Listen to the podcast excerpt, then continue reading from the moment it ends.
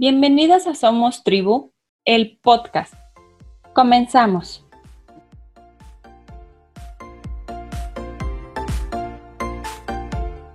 Hola mamitas, el día de hoy nos acompaña Georgina González M del Campo. Ella es licenciada en, Educación Especial, maestra en Ciencias de la Educación Familiar. Cuenta con una especialidad en abordaje sistémico del duelo gestacional y perinatal.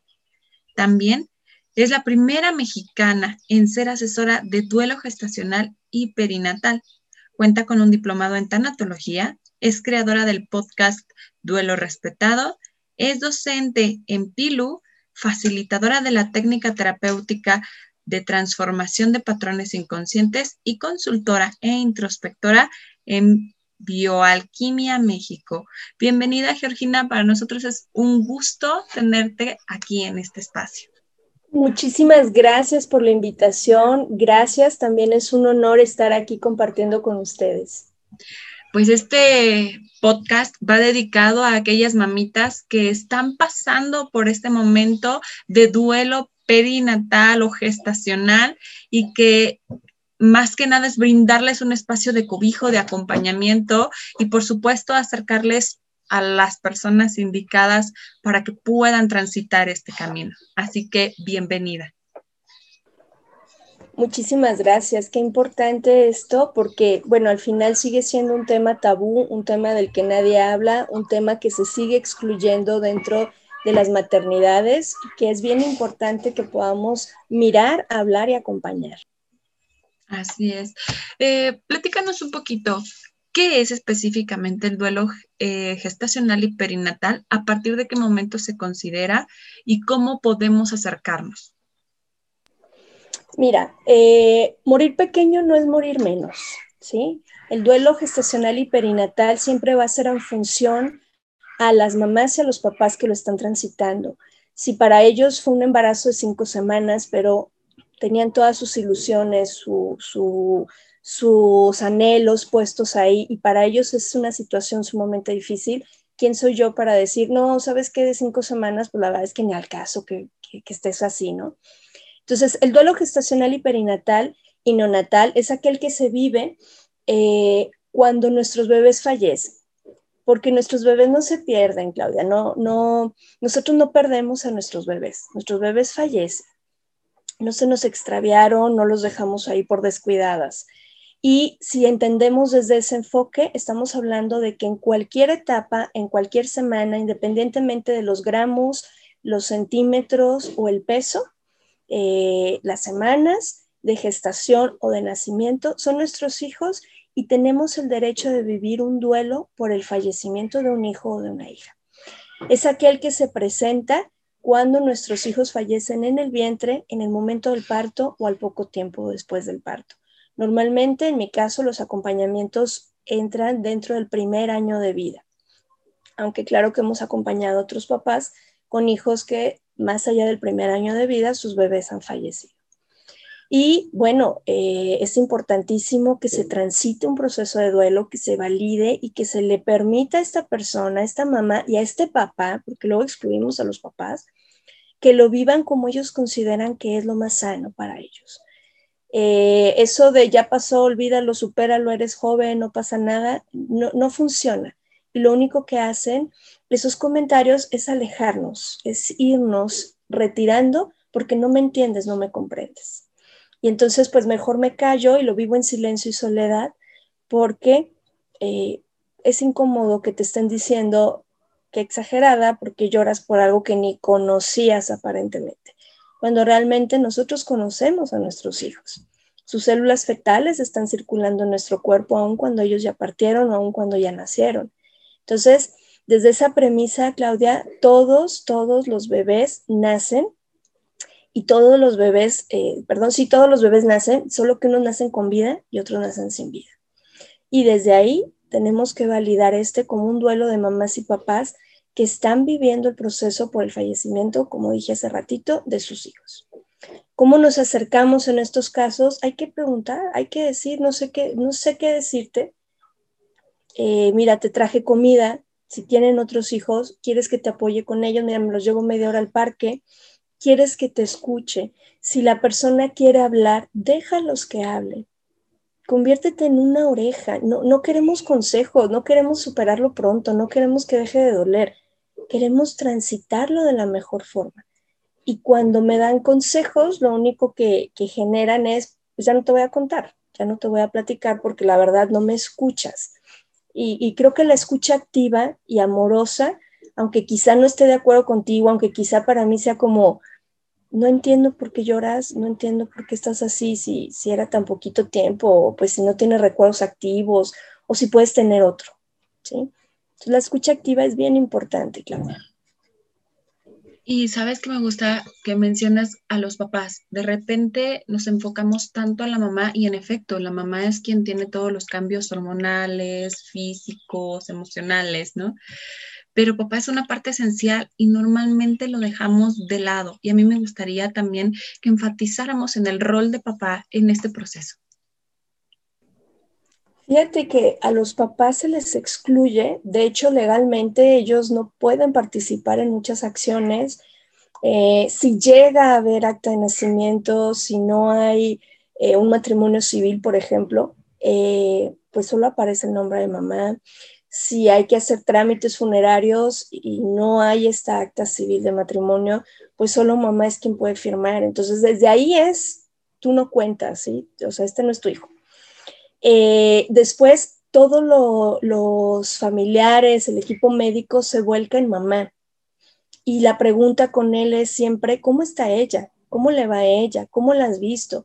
Y la impronta de tienes que estar fuerte para ella y lo que yo más escucho en los grupos de apoyo y, en consulta privada es, que a mí nadie me pregunta cómo estoy, a mí nadie me da el pésame, a mí nadie me, dice, tienes derecho a quebrarte, tienes derecho a estar débil, tienes derecho a, no tener que sostener a la familia, porque también la única persona en el planeta Tierra que está viviendo el mismo proceso que yo por, por el fallecimiento de mi hija o de mi hijo, pues es mi pareja, porque es el papá.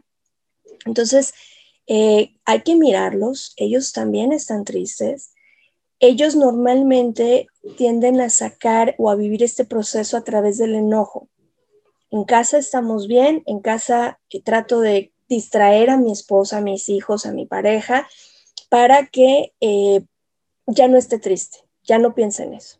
Pero fuera voy en el tráfico y voy con el claxon, voy echando el coche, voy que me ves, muchos papás me dicen, es que es la forma en que tengo para sacarlo, porque no hay otra forma de sacarlo. O sea, creen que a nosotros no nos duele y cuando escuchamos a los papás, realmente es conmovedor ver que tienen un dolor profundo, un dolor real, pero que no les damos el permiso ni les validamos el sentirlo.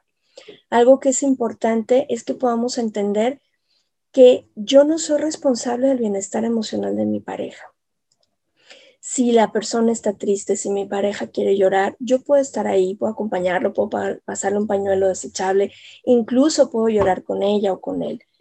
Pero no es mi obligación pararme de cabeza para que ya no esté triste. Esos son como, como los errores en los que caemos, porque entonces yo me siento responsable de que tú estés bien y si no estás bien, yo estoy fallando. Y en este proceso es muy importante que ambos podamos vivirlo. Desde luego lo vamos a vivir desde diferentes enfoques, ¿sí? De acuerdo a la perspectiva de cada uno, de acuerdo al rol hormonal también, porque esa es una realidad.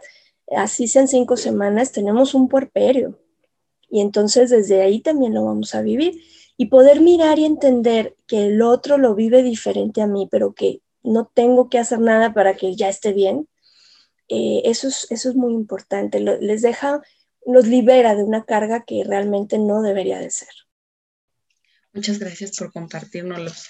Y, sabes, también nos genera otras cuestiones, ¿no? Como familia externa eh, e incluso como misma pareja que pierde un bebé, eh, que entramos en esta etapa es cómo permitirnos vivir este duelo, porque en efecto influye el no pasó nada, no era tan grande, no lo alcanzaste a ver, eh, y todas estas ideas y cosas que la verdad nos dicen, digo, desde la experiencia yo recibí muchas así, y entonces, ¿cómo entramos al duelo? ¿Cómo nos, nos atrevemos a vivirlo y romper esas barreras? Lo primero es que lo valides tú, que tú puedas decir, estoy en un proceso de duelo, no estoy mal, no soy la única, no soy el único, eh, y estoy en un proceso de duelo y eso no significa que estoy de él. Las señales del duelo al inicio, en la parte más crítica y más intensa, son muy obvias. Tenemos insomnio, quizá ansiedad, dependiendo cómo fueron las cosas y las circunstancias, si vivimos malos tratos durante el parto, durante la cesárea, cuando nos dan la noticia. Es multifactorial pero hay características que son como muy de la mano para todos. Despistadas o se nos olvidan cosas, eh, no quiero seguir, no tiene mucho sentido ya la vida, pero realmente son momentos porque nuestro cerebro está intentando readaptarse a esta nueva realidad.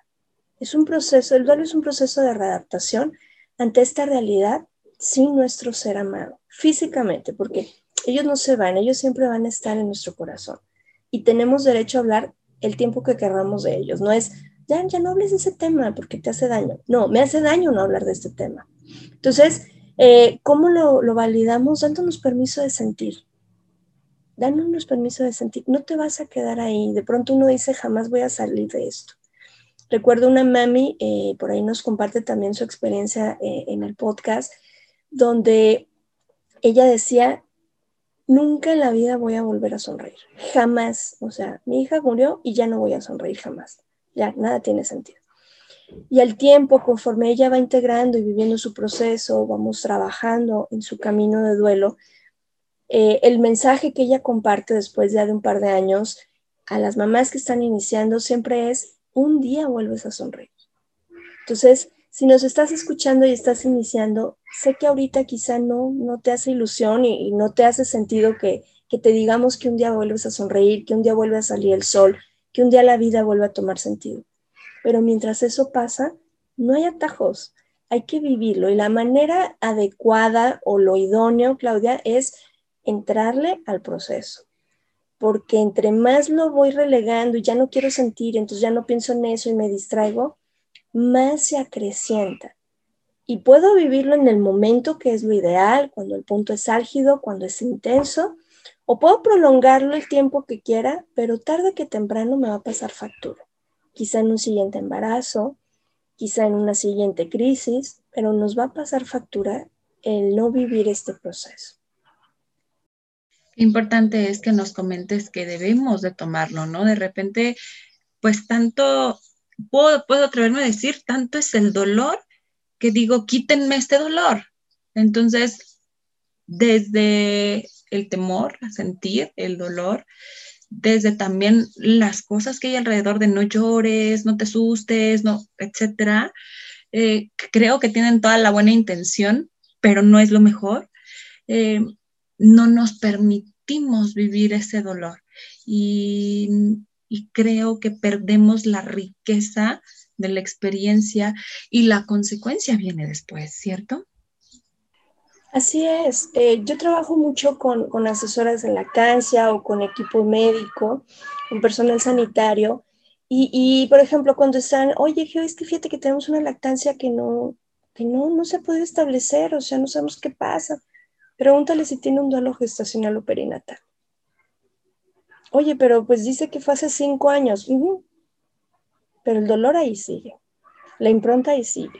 La creencia de que estoy traicionando al que se fue y que no me puedo vincular, etcétera, etcétera, ahí está. Entonces, si te fijas, no es, échale ganas, ya no pienses en eso y vas a tener otro. No hay opción, es un duelo por el fallecimiento de una hija o de un hijo. Y la única manera de sanarlo es transitarlo, tomar esos fragmentos de nuestra alma rota y reconstruirnos eh, viene un siguiente embarazo y es que no puedo vincular, es que todo el tiempo estoy asustada, es que y si vuelve a pasar y es... Todo esas son facturas que nos pasa el no vivir nuestro proceso de duelo de manera respetuosa en el momento que corresponde. ¿Cómo pueden buscar ayuda a los papás en este momento? Pues estamos, estamos mm, trabajando eh, para brindarles herramientas que puedan estar al alcance de la mano. Uno es el, en el podcast, ¿no? Que incluso es lindo porque algunos papás eh, y algunas mamás lo comparten hasta con sus familiares, ¿no? O sea, como en este sentido de, mira, escucha lo que dicen para que me entiendas y entonces podamos vivirlo más amoroso. Eh, acercarte a los grupos de apoyo, especialmente los grupos de apoyo de duelo gestacional y perinatal. En nuestro caso tenemos el círculo de duelo, que es para mamás y papás, y trabajamos durante ocho sesiones precisamente dando herramientas, pero sobre todo dando voz, dejándote que hables, que te expreses, porque es un lugar donde no hay juicio, donde no te voy a decir, ay, no, bueno, pero es que a mí me duele más porque el mío ya era de 40 semanas y tu era de 12, o sea, eso que aquí no hay juicio. Cada uno nos hacemos responsables de nuestro proceso y respetamos el proceso del otro y miramos el proceso del otro. Entonces, acercarse a los grupos de apoyo, leer, si algo no te, no, te, no te genera comodidad y no te genera paz, tienes derecho a cambiar de, equipo médico, tienes derecho a buscar otras opciones y si es necesario, pide ayuda profesional. Normalmente es con una asesora en duelo gestacional o perinatal, con una consultora o con un tanatólogo o tanatóloga, pero que estén sensibilizados al tema. Porque si de pronto nos topamos con esta parte de bueno, pero es que era bien chiquito, no era para tanto. Recuerdo una tanatóloga cuando iban a exhumar el cuerpo de, un bebecito, pues la mamá se le habían removido todo, ¿no? Y la tanatóloga le dice, bueno, pero ¿qué tanto te puedes encontrar? Pues era bien chiquito. o sea, eso no, porque entonces para ella fue como, qué exagerada, ¿no? O sea, ¿por qué estás agobiada porque vas a sacar el, el féretro de tu hijo, ¿no? Entonces tiene que ser alguien que esté sensibilizado y familiarizado.